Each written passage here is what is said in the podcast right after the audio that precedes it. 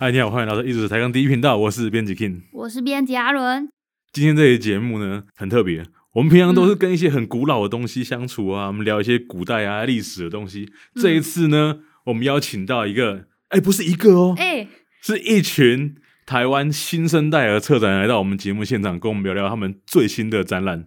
所以你意思是跟我们录的徐远达老师是老东西？不是，他是成熟的策展人。哦，哎，我们今天是邀请新生代的策展人，那我们请他们跟大家打声招呼。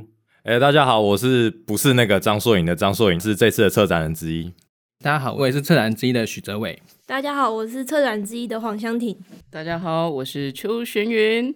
哦，这次策展人团队很庞大哎，四个人。这次我们邀请四个策展人来跟我们分享他们一档今年年底在台南市展出最新的展览，展览名称叫做《状态迷迷》。那我就很好奇想请问一下，这个展览的发想，展览名称《状态迷迷》是怎么来的？那我们可以先跟大家聊一下说“迷迷”这两个字，因为是它可能看起来没有那么的直观，它看起来是两个好像没什么意思这样，但它是来自于。绵绵就是绵延的这个绵绵的台语发音，就变成说是嘿咪咪啊，你还是 B B 啊球这个 B B，差不多差不多，不一样，误会误会，不好意思，绵绵这样子，就是绵绵它这个字呢，它有一种绵延延续的那种感觉，但是当我们把它写成迷迷这两个字的时候，它看起来反而是一种不稳定，跟绵绵这个意思是有一种反差感的。所以它的展览名称会有这样双向的意涵在。那状态呢？因为这整个展览叫做“状态迷迷”嘛。因为我们觉得说这样子一个混沌，然后一个矛盾的状态，矛盾的感觉，它有点像是我们在讲当代的一种状态，人的日常生活啊，或是我们 everyday life 的这样子一个状态。嗯、所以我们用状态字来去解析这个“迷迷”是什么意思，这样子。这个东西会不会有什么系列展？未来出现一个什么状态焦虑？状态什么？哎，焦虑也是主题的一部分。对对对，一系列吗？我觉得有没有可能？如果有经费有够的话，哦、对对 对，钱的部分。那你们为什么会想要取绵绵？就是跟你们的作品比较有相关，还是你们一开始先想出了一个你们主要策展的主题，然后才去找作品呢？哎，其实因为我们。当初是先找到这个场地，然后我们找到这个场地的时候，就有先去做一个、嗯、可能算是比较简单的场刊，所以那个空间是蛮有趣。它是一种比较台南式那种老屋，其实你可以进去就可以看到它屋梁啊什么都是裸露的，所以我们可能当初的感觉是比较想要走一个比较历史这种方向去做呃策划。应该说我们是针对这个空间，然后去找我们心中可能比较。属意的人这样子，蛮刚好是因为找到那个空间的状态，我觉得是一个我们还蛮喜欢的状态。因为刚刚讲它是老屋嘛，所以它的房屋的结构啊、房屋的木梁全部都是裸露的，对。然后墙壁也是斑驳的，所以我觉得它对于那种我一开始我们追求的方向、历史的调性是很相符合的。那你们这一次的这个展览主题主要是有两个，对不对？对，就主要分成我们讲到一个日常跟一个焦虑这样的一一件事情。嗯。那为什么会想要挑选这两种主题？主要是，诶、欸，挑选这个主题，就像刚刚有讲到，就是其实我们一开始的方向其实不是原本说的那种日常跟焦虑时代，因为其实我们在一开始在找场地的时候，对于那个空间的感觉跟想象是对于历史跟记忆这两组关键字，所以我们一开始在写的论述也是比较偏这方面。可是后来艺术家看到那个空间以后去做的作品，我们再回去看他们做的作品的时候，就发现了在他们四位艺术家的一种共性，然后跟焦虑的这部分，所以用了日常跟焦虑去当做这一次主题的一个主要的论述跟概念。这样有一件事情很有趣，所以是艺术家到了这个空间之后，为了空间做的作品。呃，有些部分是像是有一件作品叫《撑》，嗯，那它是完全我们把土扛上去三楼那个空间之后，对，它在那边一从底下一圈一圈搭起来的。嗯、但是也有些作品是原本艺术家就做好的，调性也很符，像是那个 Untitled 那件，它看的就是壁虎大便。那我们觉得它其实跟那种，因为这很日常，特别是我们在南艺，应该每天都看到壁虎。对，然后还有它的大便，它的排遗这种跟斑驳的老空间，我们觉得它的调性很符。嗯所以也选择这件把它摆上去。你刚刚讲的这个长得像壁虎大便这个作品，它是陶瓷做的。对。那它尺寸大概是多大？不大，大概就八十公分高，因为它放斜的，所以算整个方形的话，应该有三十乘三十左右。那你们把它放在这空间的哪一个部分？这个我觉得蛮特别的，是一般我们去看画、看作品，可能会用我们眼睛的高度，或是差不多一百五十公分嘛。我们上博物馆学应该有学过这样子。嗯、然后，但是我们这件作品，我们特别把它挂了差不多两公尺多那么高。第一个是不想要让大家那么近的观赏它，那么近的去接触它，因为壁虎大便它通常会出现在一些很不经意的地方，所以我们一来是想要制造一种神秘感，那一来是想要还原那种应该说再现那种日常感。这个壁虎大便跟真的壁虎大便比起来，算大很多喽。哦，很大，八十公分的壁虎大便，它甚至比壁虎还要大，所以放上去也是拉拉一下那个距离感。对，然后就连在这件作品打灯上面都没有特别去。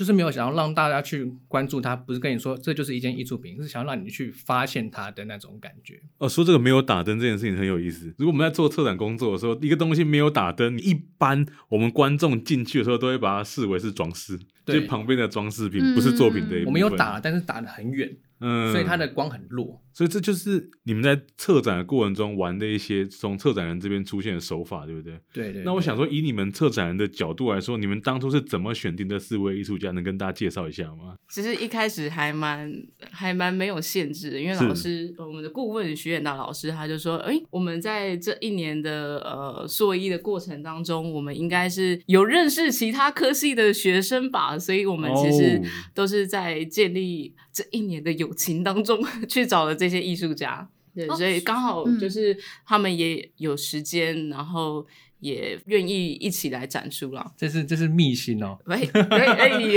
秘辛吗？对啊，言下之意就是我们是先找我们认识的，友情赞助啦。换句话说，我们可以这样理解，这场展览就是一群新锐的策展人面对一群新锐的艺术家所擦出的火花，这是一个台湾最当代、最前线的当代的呈现呢。就其实也不是那么单纯，只是可能认识，还有加上对于认识的人脉里面去找说，哎，可能他们的作品相对于适合这样的空间，因为毕竟这个空间严格说上去，它并不是一个很既定的那种白盒子空间，所以我们在找的时候也会做一些呃，也不能说筛选，但是就是针对这个空间去思考说，哎，哪些人可能比较适合这样子。那他们自己在面对创作，可能也是在于这样子的方式的时候，他们会觉得蛮有趣的，所以他们就会一起愿意过来这样子。那作为策展人，你们邀请艺术家到展场现场之后，因为他展览不是一个百合子的，就像你刚刚说的，所以策展人在里面扮演的什么样的角色去跟艺术家做讨论？呃，我们在做的这个方面，就像是当主架构论述出来之后，后续其实我觉得策展工作很重要，就有点像。做一个 PM 的那种角色，就是要、oh, oh, oh. 要跟呃画廊方，然后跟设计、跟老师、跟艺术家去协调，所以后续很多在作业上面就是比较像是一种嗯、呃、行政作业比较多啦，嗯、重点是比较在行政作业。然后因为空间也是相当有年代，所以在使用上我们也要更小心，因为对它就是在合约上面有提到说，像梁柱是不能悬挂。那这个我觉得后面我们在讲作品的时候，应该会有蛮多蛮有趣的，可以去再继续回复这样。既然我们都聊到作品，那谈展览嘛，不免俗的。我们请四位特展人一人介绍一件在这里面你们认为非常值得期待的看点。因为其实像我们在计划里面，其实我们还是有做一个像是呃专册的出版这样。对，所以我们其实每一个人都有挑了一位艺术家去简单写一下评论他们的作品这样。嗯、所以那如果按照顺序来讲的话，也没有所谓真正的顺序啊。对对对。所以那既然就我先讲，那我就就把我把把我把我写的那位陶瓷创作的这个高成祥。他这次有两件作品，刚才就提到一一件是那个称土柱嘛，那我们真的就是 一袋一袋四十公斤的土这样扛上楼，这样那好累哦，超重，要扛三层楼这样。那后来就是还好他们有那个悬吊那个吊臂，然后帮我们吊了一点点。哦、那这件作品其实他是在把土带到当地现地之后再去做制作。那他当初会去有这样的想法，其实也就蛮有趣，因为。我刚有提到说，这个空间其实有蛮多限制，因为梁柱是不能悬吊，然后不能挂，所以对于这个艺术家而言，他就觉得说，哎，怎么会一个原本具备这样功能性的东西，回应到这样的时代的时候，它却不具备了它能够再去做支撑的这个功能性？他会觉得蛮有趣的，他就选择用了这个陶土这个材质去做了一个相呼应它的一个梁柱，就是由地板然后慢慢盘土条的方式去触碰到它。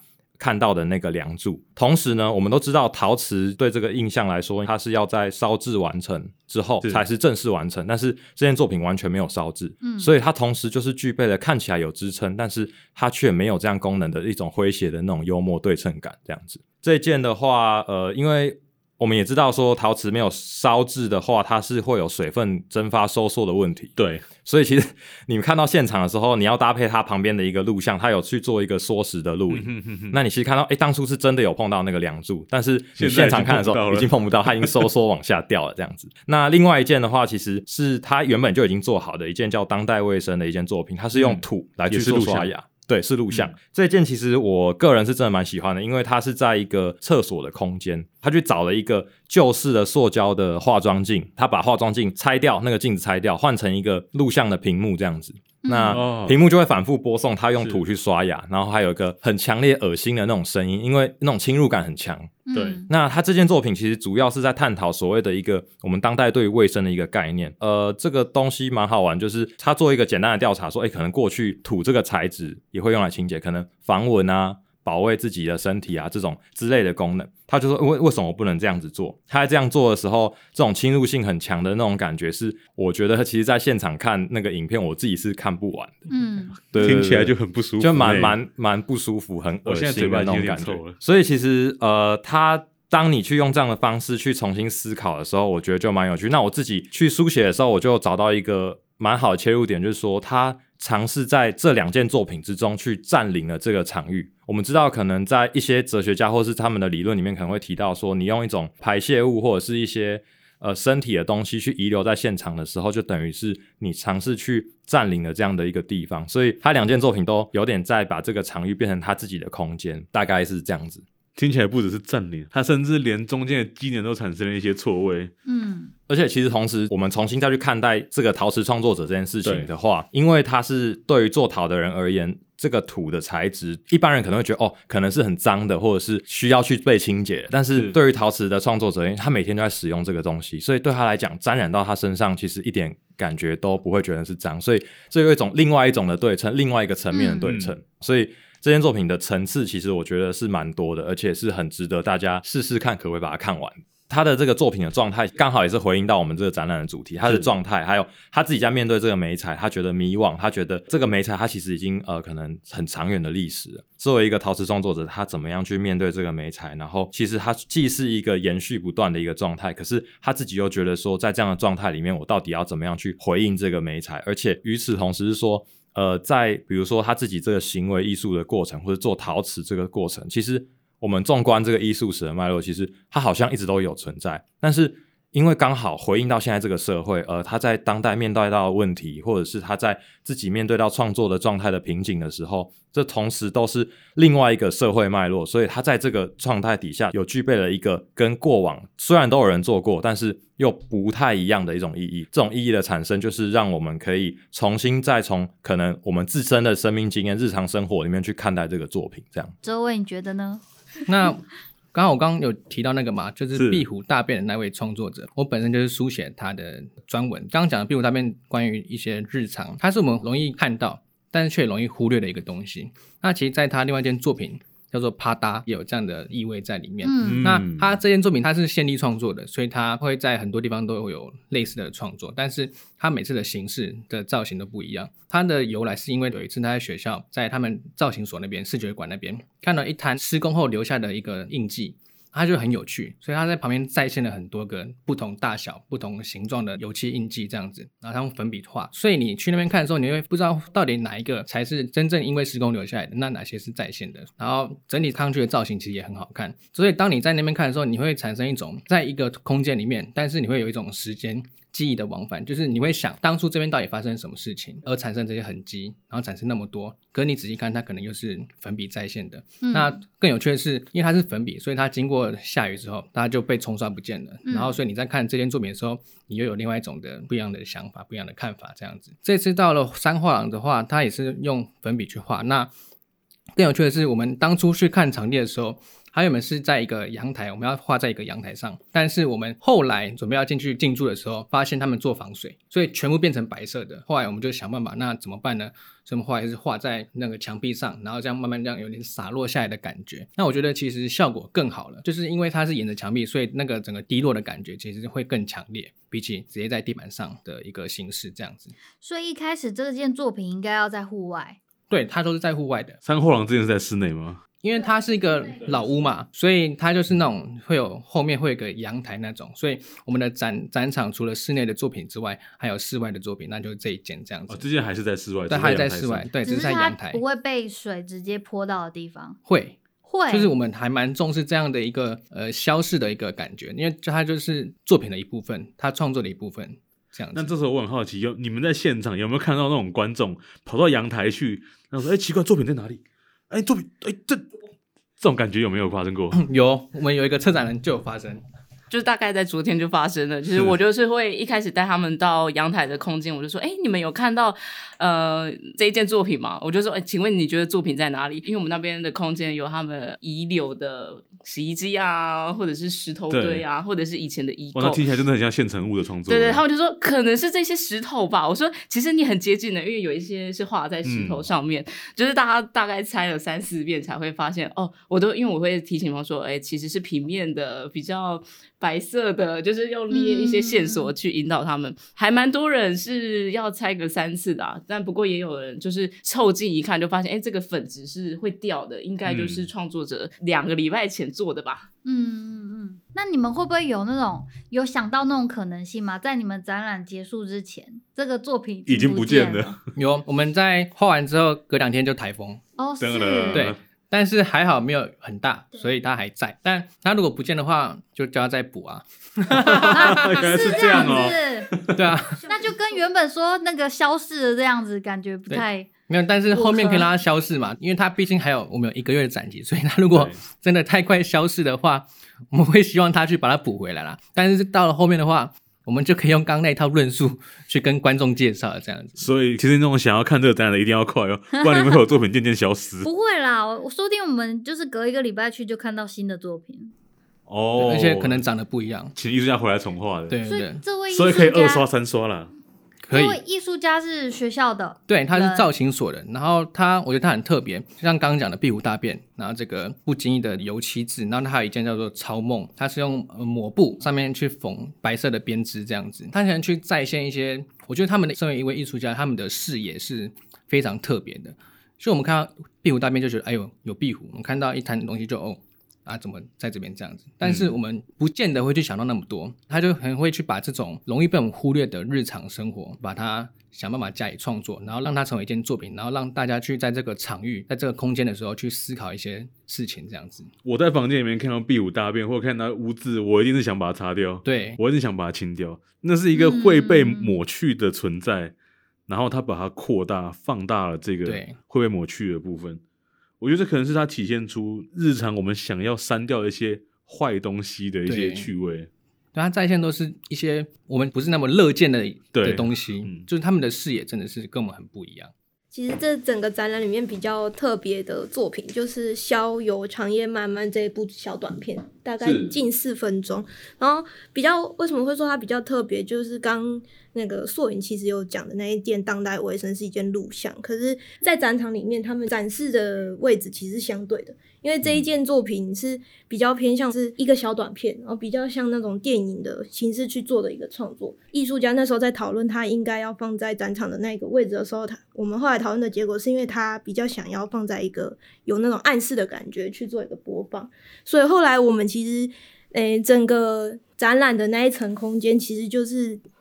原本在这个屋子里面的一间厕所哦的隔间去播放这一件短片，对，然后所以我觉得这是蛮特别的。然后其实他现在还在厕所里吗？对，他就是在放在厕所里面去做，所以那个厕所有厕所的功能吗？没有。哦，没有厕所的功能，但是它其实是放在我们浴缸，然后上面立了一个屏幕，然后就放在上面，所以它其实原本厕所的洗手台啊，对，马桶啊，都其实都还存在。嗯、然后洗手台上面是刚刚那件当代卫生，不是，它是放在厕所的外面，还有一个洗手哦，了解，它就等于是当代卫生是放在外面的洗、嗯、洗手台。互相不会干扰对方，不不会干扰。嗯、对，那讲回来，就是这一件作品，我在看的时候，我会觉得它的题目的名称其实就还蛮代表了它里面拍摄的一些内容。像逍遥长夜漫漫，我们就会对逍遥这两个字跟漫漫，其实我觉得它会联想到我们对于漫游者的那种想象，就是在路上随意行走的那种想象。那其实在这件作品里面，其实我们也可以看到画面中其实有拍摄者的影子倒影在路上行走的那种感觉。但我觉得比较特别的是，它的那个镜头其实是比较摇晃的，它去呈现一种比较模糊的状态。那这种模糊的状态，我会觉得也是，呃，就是这一件作品的创作者就是祥生，其实也想要展现他他在漫游的那个过程的那种移动的状态。那这种状态，其实我觉得也可以回应到我们的展的那种概念。我觉得是那种日常跟焦虑，因为他其实是以他自己在讲，他其实这件作品是他的老师请他们就是自己去找。呃，你们平常自己去观看自己的的那种日常的那种状态，就是其实是认认识自己。那他在这个过程中，他怎么去认识自己？就是再从他的下班路，然后就是这个很平常的那个下班路，然后去拍摄他对于那种下班路的巷弄的那种街景的感觉是什么样的一个状态。所以我觉得这整个作品虽然在大部分的镜头里面，它都是一种静止，然后拍着街巷的那种长时间的静止的状态去拍摄，就是它其实整个镜头其实还蛮稳定的。可是它中间其实穿插了他在走路的那种模糊，或者是其实还有个比较特别是，他拍了他在睡觉的那时候的状态。那我觉得睡觉的状态，其实我们会想到梦境。可是梦境跟现实上其实就会有一种虚实的感觉，梦境也跟他的那种行走、那种移动的那种模糊的状态，其实是有所呼应。所以我觉得他在整个作品里面想要去讨论的东西，其实就是我们对日常跟我们对日常的反思是什么，他的那一种模糊，或许也是我们的那种焦虑嘛。就他到底是谁？我觉得他是一直呈现一个他在。寻找的状态，所以他这个影片是，比如说有分好几段，有部分呢是他手持摄影机，然后行走在街头，然后有部分呢是就是拍摄他自己的时候，那个摄影机它就是放置在一个固定的位置这样子，然后呢固定的位置就是比如说像他在睡觉，他在走路，然后还有他走路的过程，大概是这些内容，对。但镜头放置的主要是拍摄他走过的街景啊，嗯、他所看向的那个画面，哦、但并不是说就是这几个部分的镜头是一段，然后就接下来一段，接下来一段，它其实是一个比较短的时间去剪辑，穿插吗？对，它是穿插的，嗯、就是一直重复重复，就是穿插的那个状、嗯嗯嗯、那个方式这样。这个艺术家在哪里上班呢？你你想干嘛？哦，他他是学生啊。哦，他是学生。对，他是学生。就其实他是那种是。呃上课跟下课的路，因为他他蛮有趣，他是四星的学生，他现在电影系，哦、对对对，嗯、他念硕士，然后再念电影，他所以他是有点像是导演的那种状态。对，对。那他的作品的拍摄其实比较像是他上学跟下课回家的路上。那讲一下，他真的蛮疯狂的，他是。他家到学校是要骑一个小时的车，就有点像是如果我们念南艺，哦、那我们可能住在台南市区，嗯、然后每天要这样上下课。我、哦、比我以前上班还久，我以前上班只要骑四十分钟而已。对，就是每天要骑一个小时的车来，然后来回就两个小时哦。对，对啊，所以他就有点是在这样的状态里面去找到每天会经过的路程，嗯、然后。可能你会看到一些黑暗的地方啊，那就是一种，就是像刚才香婷讲的一种洞见，在发现自己的另外一种过程，嗯、那种窥探的感觉。这件事情其实对我来说很有意思。你说下班吗？也不是下班，是下班的路。OK。对，因为我以前下班的时候，因为我要骑四十分钟的车回家，我回家路上所有场景我已经习以为常了，我根本不会多看他们任何一眼，我唯一会看的东西就是红绿灯。所以红绿灯之后，我根本不会看别的东西。但是他把所有日常当做是一个可以被展示的对象，嗯，所以这件作品其实还蛮值得大家到现场去看看，一个人在下班路上到底会有什么，尤其是从在台北的街头到底有什么可以值得被展示的状态。哦，我是做康丽生的。那他这次展出的是两件纤维作品。那我先讲一下，应该是本展场最大件的作品名称就叫“气”。那“气”这个意思就是茅草屋的意思。其实这件作品很早就做好了，一开始是跟我分享说他在学校的六甲看到很多老房子。其实当老房子已经被废弃很久的时候，那些。呃，植物啊，纤维就会开始攀附在旧的老房子上面。还有火龙果吗？呃，火龙果吗？这次没有火龙果 了。这次没有火龙果。对，就是其实这次的那个它的主要的作品是构树的纤维，然后它在铁网上面进行呃塑形跟晒干之后，利用树枝去染色，染色后呢，他就把它悬挂起来，变成一个三角立体状的，嗯、就是其实他自己是描述说很像山的意象。那它旁边周围是蔓延着，呃，就是可以延伸到我们其他作创作者的作品的藤叶、呃枯草啊那些，就刚刚说的，就是在攀附在老房子上面的新的生命。其实我觉得他在做作品的过程当中，他其实都会去寻找一些旧有的东西，像是老房子，但是他会发现，在这些旧旧的东西已经。被我们看起来是人类所废弃掉的，已经不会再去想到的地方，然后这些新的生命又开始再次的攀附，成为一个新的寄居者，就跟我们这次讲的状态一样。我们在生活的过程当中，比如说像我有朋友是他们阿妈家，其实就真的有这样子形式的老房子，嗯嗯嗯，但是呢，它依然存在在那里。可是他们会说，哦，可能结构不稳固了，就一直废弃在那边，嗯、就是可能火龙果也是成为 它的新的新的寄居者，对。然后，在他另外一件作品叫《行走后留下的底层》，利用纸浆以及他衣服的碎片，还有毛线去构成磨石子的形象。那这件作品很特别的是在，因为我们的展场，它在装修的时候，原本的隔间打掉后，那些地板破碎的地方，它没有再用相同的瓷砖填补，他是直接哦，就是水泥铺平。那他就发现，哎。真的很有意思，他就想要做出磨石子的地砖嘛，然后就去丈量那个现场，我们有一块呃，这不三分之一的展场的地方的那个水泥，他就把它做一模一样大小的覆盖在水泥地上。所以听起来这件也是现地创作。对，他丈量后尺寸后，他回去做的，然后再把它带过来。嗯覆盖在上面，就是他在他的作品这两件作品当中可以看见，嗯、呃，很多旧有的元素以及我们记忆中的东西，我们可能不会天天想到，就是突然可能看到磨石子，就说哦，对哦，这个可能是我阿公家或我阿嬷家有的东西，嗯、或者是哎，对，这个好像是跟谁谁谁有关联，就是会从很被遗忘的东西再次的把它拿出来去做一个记忆的连接。我觉得这几个作品其实都有一个共通性，就是他们去用异材质去仿了一个呃我们既定印象的那个物件，但是它就是因为我们用了不同的物件，所以呈现出一个其实很不稳定的状态。例例如像刚刚用这个纤维去创作出来的这个磨石子，跟我们其实既定这个很坚固的这个建材，其实是有一点距离的。是。所以还蛮有趣的，你们挑选的作品都有一些相关性在里面。哎、欸，你们四个人在这个展场策展过程是怎么分工的？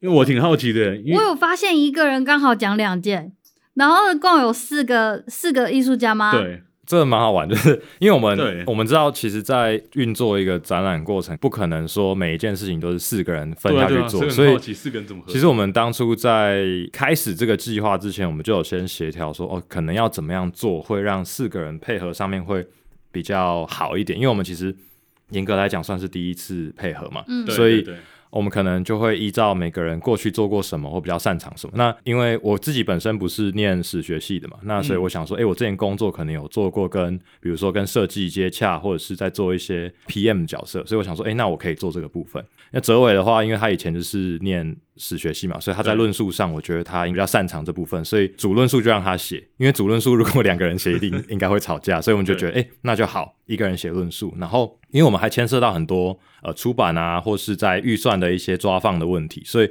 其实我们就分下去，可能玄云说，哎、欸，他想要试试看做一下预算，所以预算其实保险这些很多很繁杂的事情由他做。这样，香婷的话就是说，他可以试试看做这个跟出版社联系啊什么，因为这也蛮麻麻烦的，我们要敲那个时间，东西要给到什么程度，然后怎么样可以去申请这个，比如说出版的 ISBN 这种东西。是是是，所以我们就是简单大概分下去，大方向是四个人各自有自己专门要做的事情，但是其实严格说起来，在不论是主论说的讨论，或是在所有的预算，任何的东西都是四个人一起做，所以其实算我觉得蛮难得，我们都没有吵架的，就几乎没有吵架。然后，对对对，其实因为像我们自己这样做，我们也不可能请什么布展公司，所以就算到进场布展的这个过程，我们其实也都是一起进行，所以很有趣。就是哎，艺术家的技巧什么很厉害，我们都会一起见证，就觉得哦超好玩的这样子。对啊，一起偷学这样子，一起偷学，对啊，一定要偷学。下一次就是我们四位策展人来当艺术家啊，不是啦。我想分享一个收获很多的，就是在现场在摆放作品的时候，因为很多都是现地的嘛，就会跟艺术家讨论说，哎。他到底怎么样比较好？我觉得这是在过去在读书阶段比较没有办法进行的实务阶段。那刚好我们跟他们也算是同辈，所以就比较好去说。哎，我觉得啊，你们后啦，就不要用，不要这样啦，要要不要试看那个，还是这样比较好？那他会说他想要怎样？所以我觉得。这样一来一往，我觉得其实收获很非常多。所以你们自己没有吵架，那有跟那个艺术家吵架吗？也没有啊，大家都还蛮合得来的。我觉得也是很幸运啦，就是他们作品真的很棒，然后我们也都跟他们合作是蛮愉快的。对啊。这样未来才有再合作的机会啦。当然，当然。对，然后 对这个展览后续有出版品这部分，我倒挺好奇的。出版品的部分会怎么以什么形式呈现？出版品的部分主要是会里面大概会有我们四个人，分别是去论述我们对于刚刚我们各自介绍的那个艺术家的作品。哦，所以会先有四篇文章。对，然后这一本手册的一个序是找博士班的凯进学长帮我们写，就是对于整个、哦、整个展览的一些想法。嗯、接下来就是会对于我们这一次展览里面的作品去做一些介绍，然后跟艺术家的介绍。大部分的架构是这样。那这个书你在哪里买得到呢？还在还在写的路上吗？哎、欸，对，这是没错。但是我们最后的 好了，其实只剩我没有写完了。哦，原来是这样子。对，但是这本画册严格来讲算画册啊，因为还是作品居多，就想让大家收藏呃这样子美好的作品。那他只送不卖哦，只送不卖哦哦。那那我们播出的时候有有办法来抽这个书吗？就送给我们的听众、啊？当然可以。但是什么时候会出版？哎，明年十二月是一定会出版的。是，但是十二月的时候展览就结束了。对，有点小尴尬。没关系，那我们 IG 上如果出版的话，我们再来抽好了。因为其实呃有点复杂，是我们很多作品是现地创作，所以我们还牵涉到。摄影师拍照，没错没错，这后置嘛等等，对，所以其实就会有一个中间的一个落差的时间，所以原本是想说，哎，可以抓大概十一月中旬可以拿到，但是照片蛮多的，就是作品其实再加修图，然后再加排版，所以前前后后又再拉个两周，所以我们当然是希望十一月底之前可以拿到，所以就是现在就是拼拼看，对吧？就希望到时候展览结束之前还是可以让大家看到这样。好，那我们最后请策展人跟我们介绍一下这个地点啊，跟展览的时间。好，从现在开始到十二月三号礼拜六都会有展出。那礼拜二到礼拜五我们才预约制，日跟一是公休，预约就是尽量下午的时间，因为我们其实策展人都还在上课当中。嗯、那礼拜六我们都会固定在那边进行导览，所以礼拜六是大家任何时间，从早上十一点到下午五点，我们都会在现场为大家导览。地点在三画廊，台南市中西区中义路二段一八六号三楼空间，那就是在赤坎楼附近，所以可以看完展览，然后就去附近吃东西。吃东西，对。那你们平常，你刚刚是不是要问说，你们就是策展都去哪里吃东西？会 去哪里玩？我就不信你们不出去玩。山根寿司，怎么都吃山根？那感觉平日应该山根比较没有人，对不对？因为感觉假日那边人很多哎、欸，停不了车，对啊。你你刚刚讲绿豆沙是双生，双生 超好喝。我们的编辑阿伦超爱双生，超好喝，我去一定要喝。建议平日去。我们基本上每去布一次展就喝一次，真的。而且你们是平日去对不对？我之前假日去哦，大概下午大概一点多还两点多，他就挂牌子说。卖完了，超扯的。但他一天会卖两次，对不对？好像晚上会再开一次。啊，不要帮他打广告啊！干嘛讲这 讲成这样子？哎，不对，我们的什么八八绿豆沙，想要知道的话，请付费解锁。没错，好喝的叉叉绿豆沙。对。呃，那最后我们诚挚的欢迎大家来看我们的展览，这样子，我觉得它会是跟一般的所谓白盒子的空间很不一样的一个展览，所以欢迎大家可以挑战平常对于展览的印象。这样子，所以喜欢逛展览的朋友，各个文青们千万不要错过这一档状态迷迷的新生代特展人展览。这期节目的说明栏会有预约的连接，如果有兴趣的话，可以直接点击连接来预约。那 AU 台用第一频道今天分享这边告一个段落，我们下礼拜再见，大家拜拜，拜拜，拜拜。拜拜。